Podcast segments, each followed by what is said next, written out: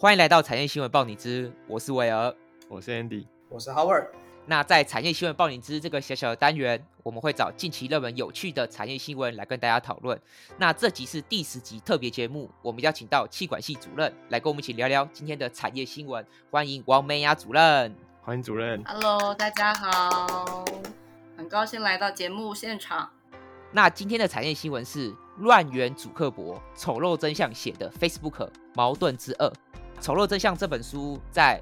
已经在二零二一年七月出版，那目前只有原文而已，未来应该会出版繁体中文。那这本书主要是在揭露 Facebook 的丑闻。如果大家有在关注的话，近几年有蛮多新闻是在说 Facebook 这间公司内部的问题。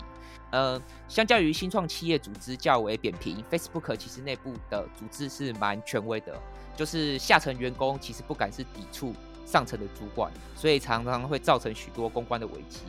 那 Facebook 这间公司其实也有很多问题都还没解决，像之前去年全球疫情刚开始的时候，我们在 Facebook 上就会看到非常多的假消息，所以那时候我们大家才会流传说假消息三百万，诸如此类的话。呃，主任，我很好奇哦，最近有很多奥运的新闻啊，所以我们在 Facebook 的新闻底下留言的部分就会看到一些过激的言论。那主任认为，社群平台是不是应该要控管这些言论的部分呢？呃，基本上我觉得的确，社群平台它需要适度的去控管言论哈。呃，据我了解，应该大部分的平台也有做这样的事了哈。因为呃，毕竟有一些就是语言，它如果已经就是违反我们的普世价值，去做一些比较煽动性，或者是就是说呃特别的一些歧视啊、不友善，我觉得长期下来对整个社会是负面的。好，所以一个能够正向发展的平台，我觉得它需要适度的管控，只是应该不是针对个人，而是应该有一些机制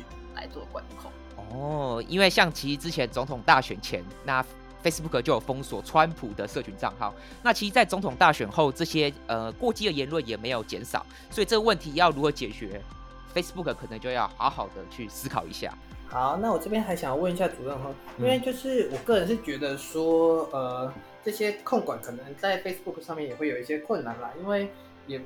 较没有一个标准可以判断说到底，呃，控管到多少会是呃有限制到言论自由的，那控管到多少才是合适的这样。嗯，那这本书里面呢也有提到说，Facebook 公司内部呢它就有一个专门抓吹哨者的 AI 软体，就是说呢如果你像新闻爆料的话，哈，Facebook 绝对抓得到。那我自己也是有在一些比较呃。黑心一点的公司里面有待过了，那想问一下主任说哈，因为刚好最近也是进入到那个毕业潮，那就有又有一批新鲜人要进入社会，那主任会有没有一些呃，如果说公司这些黑心公司哈，就是有抵触到说跟自己的新鲜人这些价值观不同的时候，那主任有没有一些建议可以提供他们做思考跟选择？好。呃，基本上先回应一下哈，我觉得做管控的确不是一件容易的事哈。那就一个社群平台来说，的确它不应该有过多的管控啊，就是一点点的管控，就是过度违反刚刚说普世价值，可能它真的必须要去遏制哈。那其他的，我觉得它其实还是要维持一个一定程度的言论自由。那回到刚刚讲说，哎，那个新鲜人进入那个社会的时候，怎么样来做一个比较好的选择？呃，我我觉得就是说，其实新鲜人在选择自己未来的职业的时候，的确那个企业的价值观或文化会是一个非常重要的考量。哈，那当然，也许。呃，年轻人如果一开始没有经验，哈，是不是有时候没有办法在那么短的时间内就判断这个公司的价值观，啊，或文化是不是符合自己的一个，呃，就是跟自己是一致的，哈，我觉得这点是不太容易了，哈。不过我觉得，呃。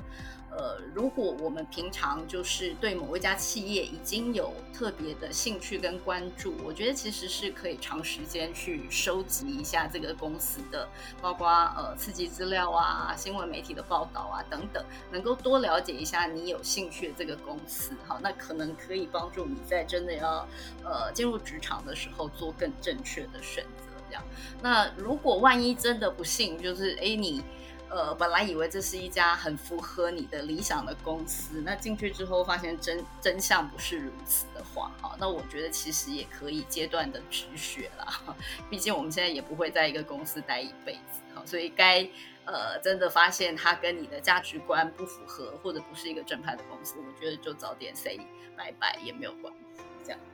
那我想再多插一个问题哦，请问老师，你之前有待有待过这种比较灰色地段的公司吗？呃。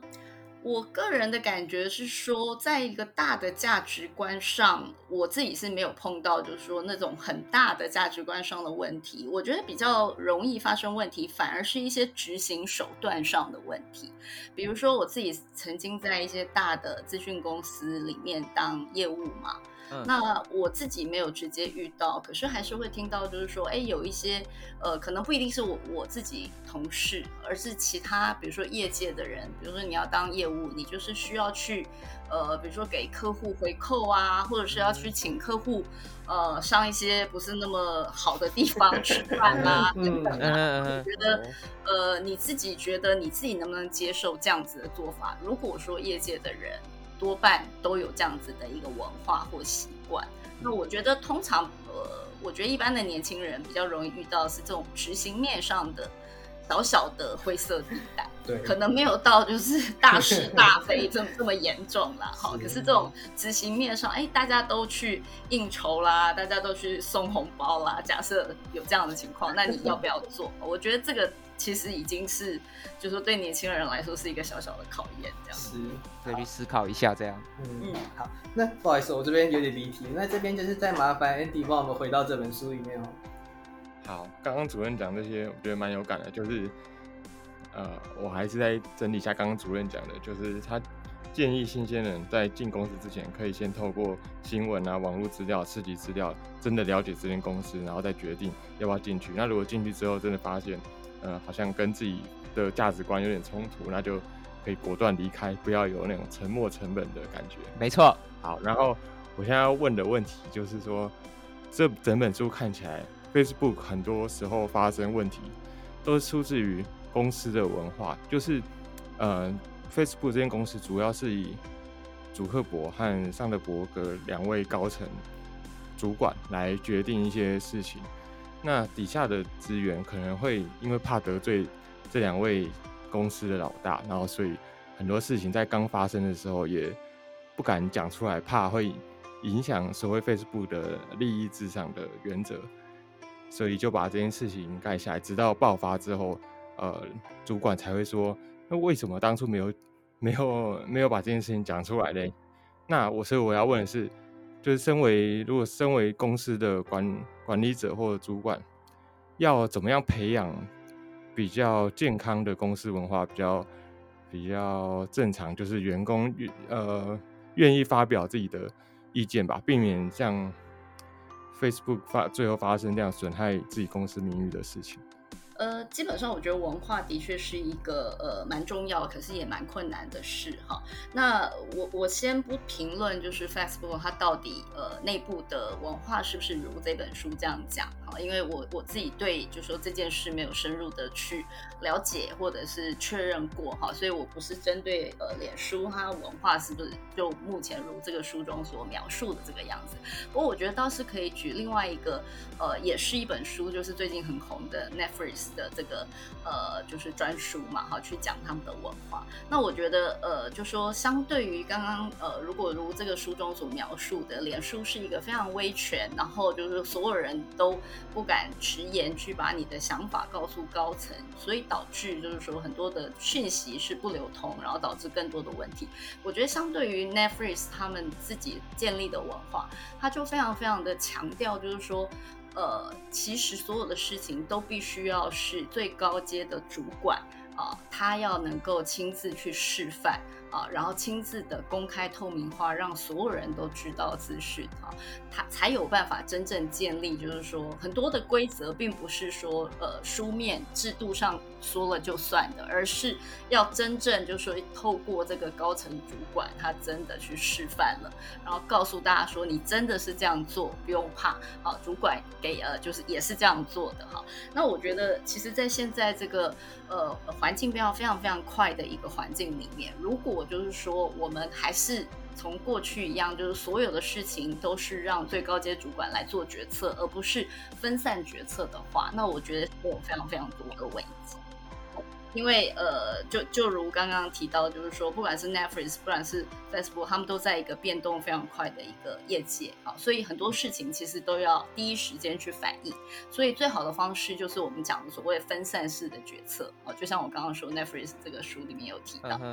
就是他应该要让所有人、所有的员工都有所有的资讯，然后所有的决策不是啊由中央来做决策啊，而是让每一个人都能够及时的来反应做决策哈，这是比较符合现在这种快速变化环境里面呃比较容易可以生存的一种呃呃，就是说组织的文化或者方式。